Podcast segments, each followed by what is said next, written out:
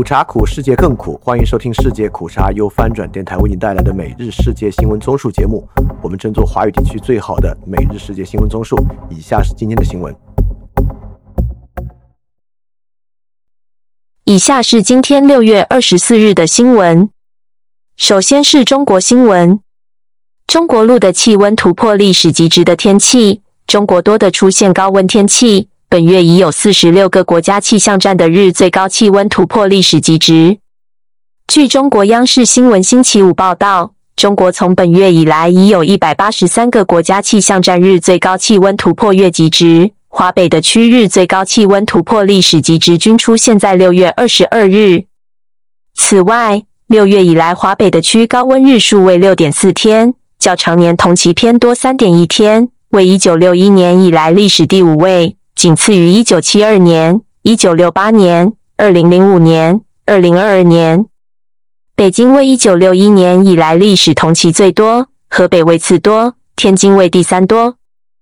翻平，除了像孟加拉这样的国家外，在大国之中，面对气候危机，我们的纬度和位置其实是首当其冲的。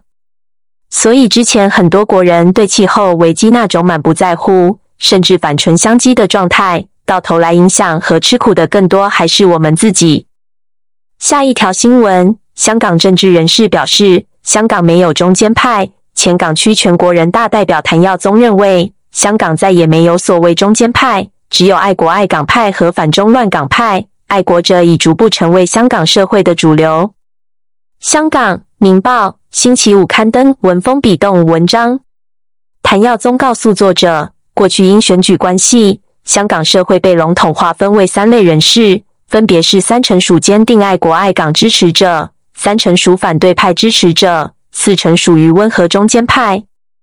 文章称，但在中央实施香港国安法及爱国者治港后，他认为香港社会已出现变化，上述划分已经不能描绘香港现在的政治生态。翻评，这是一个非常糟糕的表述。香港二零一九运动后。泛民中的中间派系开始尝试弥合双方的分歧，现在就是加速进入忠诚不绝对，就是绝对不忠诚的消灭中间路线的状态。也就是说，如果不是完全拥护中央，那就是反中乱港。政客当然可以因此积累政治资本，但对社会的结果就是更多人选择离开，社会活力被绞杀，营商环境遭受重创，生育率大幅下降。反正一心靠表演忠诚积累资本的政客不会在乎这些就是了。下一条新闻：辽宁营口高炉事故四死五伤。二十二日七时五十五分，辽宁营口钢铁有限公司一高炉发生烫伤事故，造成四人抢救无效死亡，五人在院救治。专家组初步认定事故系设备故障所致，具体原因正进一步调查。截至目前，事故现场已处置完毕。此生灾害风险已消除。下一条新闻：辽宁庄河恶性杀人六死。辽宁庄河警方二十三日通报称，当天凌晨一时四十分许，该市荣花山镇发生一起命案，致六人死亡。当天七时许，犯罪嫌疑人王某波被抓获。经审讯，王某波对其因家庭琐事将王某刚及王某刚五名家人杀害的犯罪事实供认不讳。目前。案件正在进一步侦办中。下一条新闻：浙江衢州交通事故六死二伤。六月二十三日十三时五十一分，浙江衢州三百五十一国道龙游段窑三线灯控路口，车辆在等待绿灯通行时，发生一起五车追尾相撞交通事故，并引发燃烧。事故造成六人死亡，两人轻微伤。目前，事故调查及善后工作正在全力开展中。下一条新闻：美司法部首度对中国企业个人因芬太尼进行刑事指控。美国司法部周五对四家中国化学品制造公司和八名个人提出刑事指控，指控他们非法贩运用于制造芬太尼的前化学品。芬太尼是一种高度成瘾的止痛药，助长了美国的阿片类药物危机。这些起诉标志着美国首次试图对制造这种止痛药的前体化学品的中国公司进行检控。本周早些时候，美国国务卿布林肯访问了中国，这是五年来美国国务卿的首次访问。布林肯说，他明确表示，美国需要中国在阻止芬太尼的流动方面加强合作。访问期间，中美双方同意把激烈的竞争稳定下来，以免演变成冲突，但会谈未能取得任何突破。在美国总统拜登周二将中国领导人习近平称为独裁者之后，两国间的情绪迅速再次恶化。翻平。可见中美关系有多困难，可以发生摩擦的领域真是无穷无尽啊！然后是亚洲新闻，美印联合声明处处指涉中国。印度总理莫迪本周对美国进行三天的国事访问。周四，在莫迪与美国总统拜登会晤后，双方发表了一份联合声明，其中多处内容暗暗指向中国。声明中。双方强调了基于规则的国际秩序的重要性，并称当代全球秩序建立在联合国宪章、国际法以及尊重国家主权和领土完整的原则之上。双方还重申对自由、开放、包容、和平和繁荣的印太地区的持久承诺，尊重领土完整、主权以及国际法。同时表示对胁迫行动和日益紧张的局势感到担忧。并反对与寻求通过武力改变现状的破坏稳定或单方面的行动。两位领导人还强调遵守国际法，特别是联合国海洋法公约，以及维护飞航自由，以应对对基于规则的海事秩序的挑战，包括在东海和南海。外界评论认为，莫迪访美之行不仅强化了美印伙伴关系，也向北京发出了一个无声而又强烈的信号。即两国将联手阻止北京在区域内的激进扩张。翻评很快会有一期分析印美关系和我们影响的视频节目，结合今日瓦格纳的事情，我视频节目里的分析还是很靠谱的吧？下一条新闻：印度与波音公司签订多项合作。白宫宣布，波音公司将在印度投资一亿美元，以开发基础设施和飞行员培训。路透社报道。白宫星期四发声明宣布上述消息。印度航空公司本周早些时候与波音公司签署超过两百架飞机订单，其中包括二十架波音七百八十七型梦幻客机、十架世界上最大的双引擎喷气式客机七七七 X，以及一百九十架七百三十七 MAX 载体飞机。下一条新闻：半数台湾民众不乐见柯郭配。台湾民意基金会最新民调结果显示。台湾约半数民众不乐见红海集团创办人郭台铭当民众党总统参选人柯文哲的副手，形成柯郭配。台湾民意基金会星期四晚间发布台湾民众对柯郭配态度的即时民调结果显示，三成四民众基本上乐见柯郭配，五成不乐见，不乐见的比乐见的多十五个百分点。下一条新闻：前国民党立委邱毅认为郭台铭将独立参选。国民党前立委邱毅认为，红海集团创办人郭台铭在争取国民党提名参选总统失利后，近期动作频频，有八成的可能独立参选二零二四年台湾总统选举。据东森新闻云星期五报道，郭台铭争取国民党提名参选总统失利后，虽已称将支持获得蓝营征召的新北市长侯友谊，但郭台铭近期动作频频。端午节还前往苗栗县竹南镇与苗栗县长中东锦同台，引来各界关注。国民党前立委邱毅分析，这些举动可视为郭台铭要独立参选的起手式，并称有八成的可能。邱毅说，郭台铭前几天在一场与地方头人的聚会中，有人鼓励他参选，判断他胜算很大。郭台铭闻言豪气大发，拍桌起身大喊：“不是胜算很大。”是一定会当选。郭台铭若决定参选，对这次大选将发生决定性影响。下一条新闻：美日在防务问题上发生误解。美国总统拜登日前称，日本决定增加防卫费是他说服日相岸田文雄的结果。对此，日本官员回应称，增加防卫费是日本自己的判断，并向华盛顿提出异议。共同社报道。日本内阁官房长官松野博一星期五在记者会上说：“虽然还不清楚总统发言的真实意图，但我们说明了日本的立场，指出有可能引发误解。”据称，美方也对日本的立场表示了理解。翻评在竞选造势活动上的大嘴巴还是有成本的。下一条新闻：韩国越南加深经济合作。韩国总统尹锡悦和越南国家主席武文赏同意加强安全合作，以应对朝鲜的核威胁，并承诺增加双边贸易和投资。尽管两国今年均经济疲弱，路透社报道，首次以总统身份访问越南的尹锡悦承认韩国经济低迷，但他强调越南在首尔增长战略中扮演关键角色。尹锡悦与武文赏签署了十七项协议。涵盖关键矿产和在韩国工作的越南工人等一系列课题。尹锡悦也宣布，韩国将在二零三零年之前向越南提供四十亿美元贷款，作为支持两国经济合作努力的一部分。下一条新闻：印度赠送越南一艘护卫舰。印度近期宣布，将向越南海军赠送一艘印度国产的护卫舰，以协助河内加强其海上防卫能力。专家表示。此局显示，同样面临中国威胁的印越两国正试图透过区域伙伴深化军事合作，但恐难反击北京在海上的灰色的带行动。不过，预料中国近期也不致对此做出过度反应。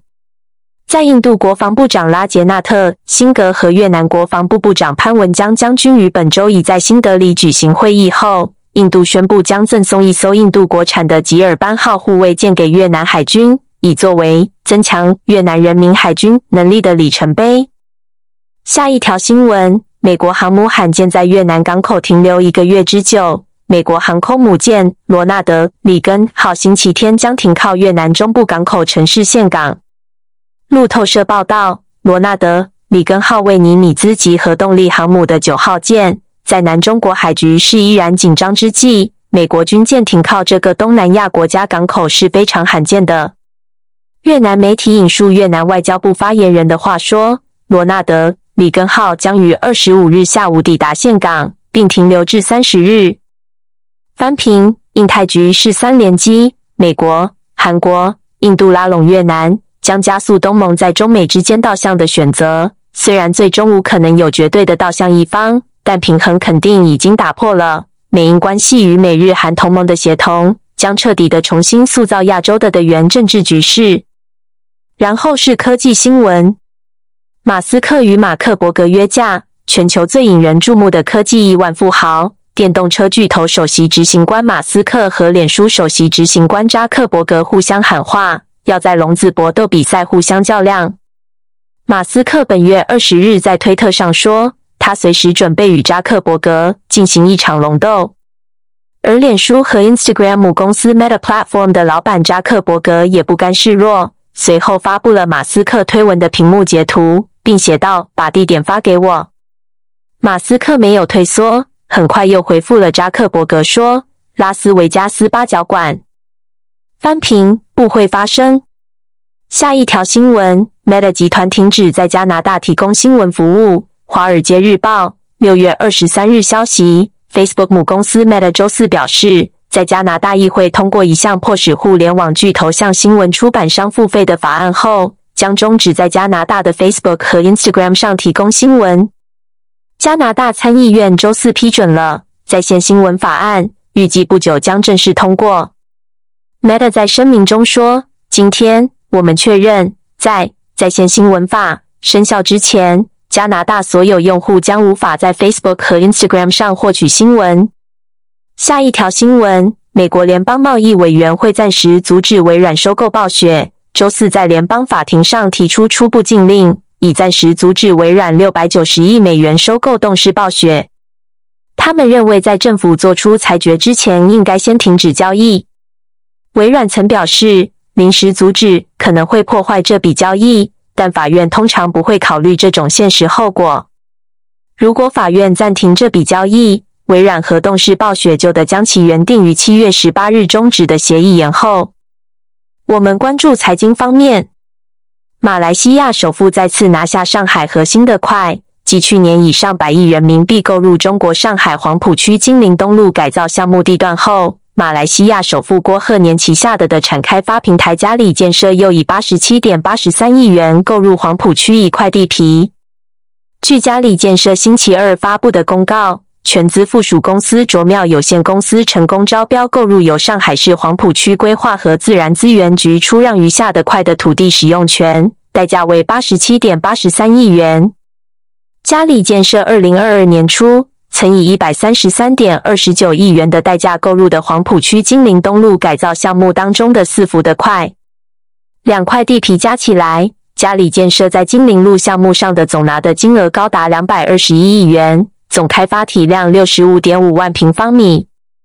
下一条新闻：中国主导金属矿藏的周期已经结束。全球投资银行杰富瑞一份报告称，由中国支撑全球铜、铝和铁矿石等金属需求的周期已结束。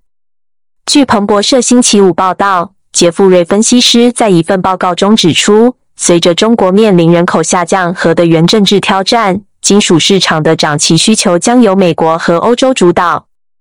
分析称，未来十年中国更有可能成为需求的逆风，而不是顺风。以城市化和工业为主导的中国超级周期已经结束，能源转型和脱碳周期才刚刚开始。报道称，在过去二三十年里，伴随着大规模的基础设施建设。中国一直是金属市场的重要支撑，但中国在疫情后经济复苏缓慢，而且正在向以服务为导向的经济转型，可能缺乏提振全球金属需求所需的动力。下一条新闻：曾风靡一时的中国女装品牌拉夏贝尔申请破产，因不能清偿到期债务，已被正式申请破产清算。据上海破产法庭公众号星期二发布的消息。新疆拉夏贝尔服饰股份有限公司因不能清偿到期债务，并且明显缺乏清偿能力，经债权人申请，上海市第三中级人民法院裁定受理拉夏贝尔破产清算，并指定北京市京度律师事务所上海分所担任管理人。截至目前，管理人已审查确认债权金额三亿四千三百一十五万余，涉及一百三十三家债权人。下一条新闻。土耳其央行二十二日宣布，将基准利率从八点百分之五上调六百五十个基点至十五百分之，这是土耳其央行自二零二一年三月以来首次加息。土耳其央行当天发布声明说，货币政策委员会决定开启货币紧缩政策周期，以尽快降低通胀、平抑物价。政策的中期目标是将通胀率降至百分之五。货币紧缩政策将根据需要及时。渐进推进，直至明显改变未来的通胀预期。此次加息符合市场预期，但加息幅度低于预期。分析人士指出，土耳其央行温和渐进式的加息节奏是明智的。未来一段时间，土央行可能根据经济运行需要进一步加息。翻平：这是埃尔多安经济学的结束，即越通胀越降息，其实就是不负责任。不希望在大选前用加息方式为经济带来波动，尤其是影响国际投资。现在大选结束，开始加息，但很可能已经晚了。下一条新闻：德国大幅降低对中国的投资担保。据《明镜周刊》通过政府内部文件获悉，德国绿党主席哈贝克自从二零二一年底出任德国经济部长以来，该部门为德气在华投资的政府担保额已经削减了五十亿欧元。该报道例举了四起新申请案例，指出联邦经济部驳回了四家德气总额一点零一亿欧元的在华投资担保请求；而在另外四起案例中，四家企业总额五点五十四亿欧元的在华投资担保延长申请也遭驳回。此外，共有约四十亿欧元的德气在华投资担保申请压根就没有得到受理。还有约二点八十二亿的延长申请，因当事企业已与新疆有业务往来而遭撤回。二零一三年，德国联邦经济部总共新批准了三十七项的气在华投资担保。《明镜周刊》指出，到了二零二二年，经济部总共只批准了九项，而今年上半年也只有五项。哈贝克出任经济部长至今大约一年半的时间里。德国政府总共只批准了七点八亿欧元的德气在华投资担保新申请，以及十一亿欧元的延长申请。翻评，所以和很多人认为德国对中国的经济依赖很重，德中贸易不会受影响不同，政治局势对德中关系当然影响是很大的。下一条新闻：中国作为最大债权人的赞比亚在巴黎达成债务重组协议。在本周于巴黎举办的新全球融资契约峰会上，赞比亚与债权国达成协议，重组其六十三亿美元债务。此决定被视为一个重大突破。赞比亚是二十国集团主导共同框架的一个试验案例，该框架旨在简化对陷入债务危机的发展中国家的救济。身为非洲最大铜矿生产国的赞比亚，于二零二零年成为第一个在新冠疫情期间拖欠主权债务的非洲国家。时隔将近一年后，赞比亚同意了国际货币基金组织提供的十三亿美元救助条款。而本次在巴黎达成的重组协议，也为赞比亚从 IMF 获得一点八十八亿美元的资金铺平了道路。这笔钱即是十三亿美元条款中的一部分。赞比亚的债务重组协议涵盖了来自中国、法国、英国、南非、以色列和印度等国家的贷款，其中积欠最大债权国中国的债务就高达四十一亿美元，将近本次债务重组总额的三分之二。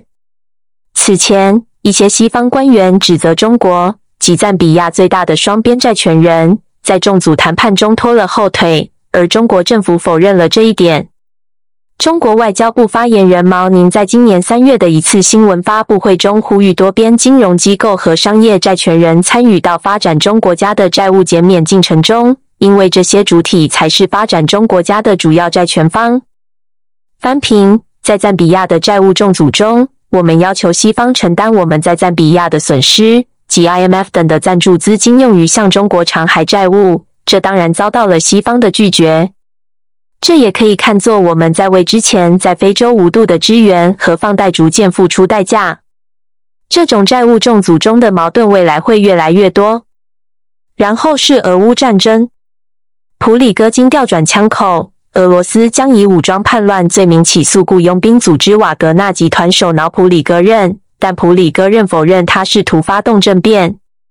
在俄罗斯军方和瓦格纳集团矛盾激化之时，基辅当局说。针对莫斯科入侵的大反攻尚未发起。乌克兰国防部副部长玛丽亚尔告诉乌克兰电视台：“好戏在后头。”路透社星期六报道，普里戈任日前指责军方领袖杀害他的两千名战士。俄罗斯国防部星期五发表声明驳斥普里戈任的指控，指他的指控是信息挑衅。下一条新闻：俄罗斯不会透露在白罗斯领土上部署核武器的细节。路透社星期五报道，俄外交部副部长里亚布科夫还说，俄罗斯没有计划向美国通报俄核动力水下无人机“海神”的测试情况，因为他们不属于现有的核查协议范围。五月二十六日，俄罗斯开始把核武器运到白罗斯境内，启动在白罗斯部署战术核武器的计划。这是自一九九一年苏联解体以来，莫斯科首次在境外部署核武器。引发了西方的担忧。下一条新闻：俄罗斯似乎正在克里米亚半岛训练战斗海豚，以对抗乌克兰军队。法新社报道，英国国防情报局星期五发布最新消息称，自二零二二年以来，俄罗斯海军部门对黑海舰队在塞瓦斯托波尔市的主要基地进行了大量安全投资。俄军的海域防卫包括在横跨港口入口处。设置至少四层网和围栏。最近几周，在这些防御措施周围海域，还出现越来越多训练有素的海洋哺乳动物。翻平，下一步是不是磁暴步兵？下一条新闻：拉夫罗夫指责以色列美化纳粹主义，遭到“不要对我们教训”的回应。俄罗斯外交部指责以色列参与美化纳粹主义，而以色列则回应俄罗斯“不要对他们教训”。以色列的政策没有变化，完全反对并拒绝美化与纳粹合作杀害犹太人的罪犯的行为。任何一方都不应对以色列国、以色列外交部或其外交官员关于保护大屠杀记忆的重要性，或关于反对历史歪曲的战争进行教训。最后是世界其他新闻：美检察官要求特朗普开庭延后至十二月。美国特别检察官史密斯要求将美国前总统特朗普机密文件案的开审日期推迟到十二月。路透社报道，美国一份法庭文件显示，负责调查特朗普两起重大刑事案件的特别检察官史密斯，向一联邦法院法官要求将机密文件案的开审日期推迟到十二月十一日。负责审理这起案件的佛罗里达州联邦的区法院法官坎农，本月早前将机密文件案的开审日期定在八月十四日。翻评：十二月将会对特朗普参与明年选战构成很大影响。